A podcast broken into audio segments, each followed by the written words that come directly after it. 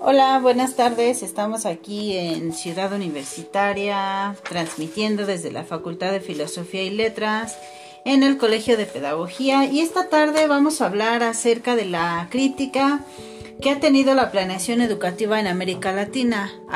aborda muchos temas y aborda particularmente las deficiencias que este tipo de planeaciones ha presentado a lo largo de varias décadas. Sin embargo, es menester recordar qué es una planeación educativa. Bueno, pues esta debe estar orientada en un propósito de clase y no necesariamente la secuencia lógica de actividades.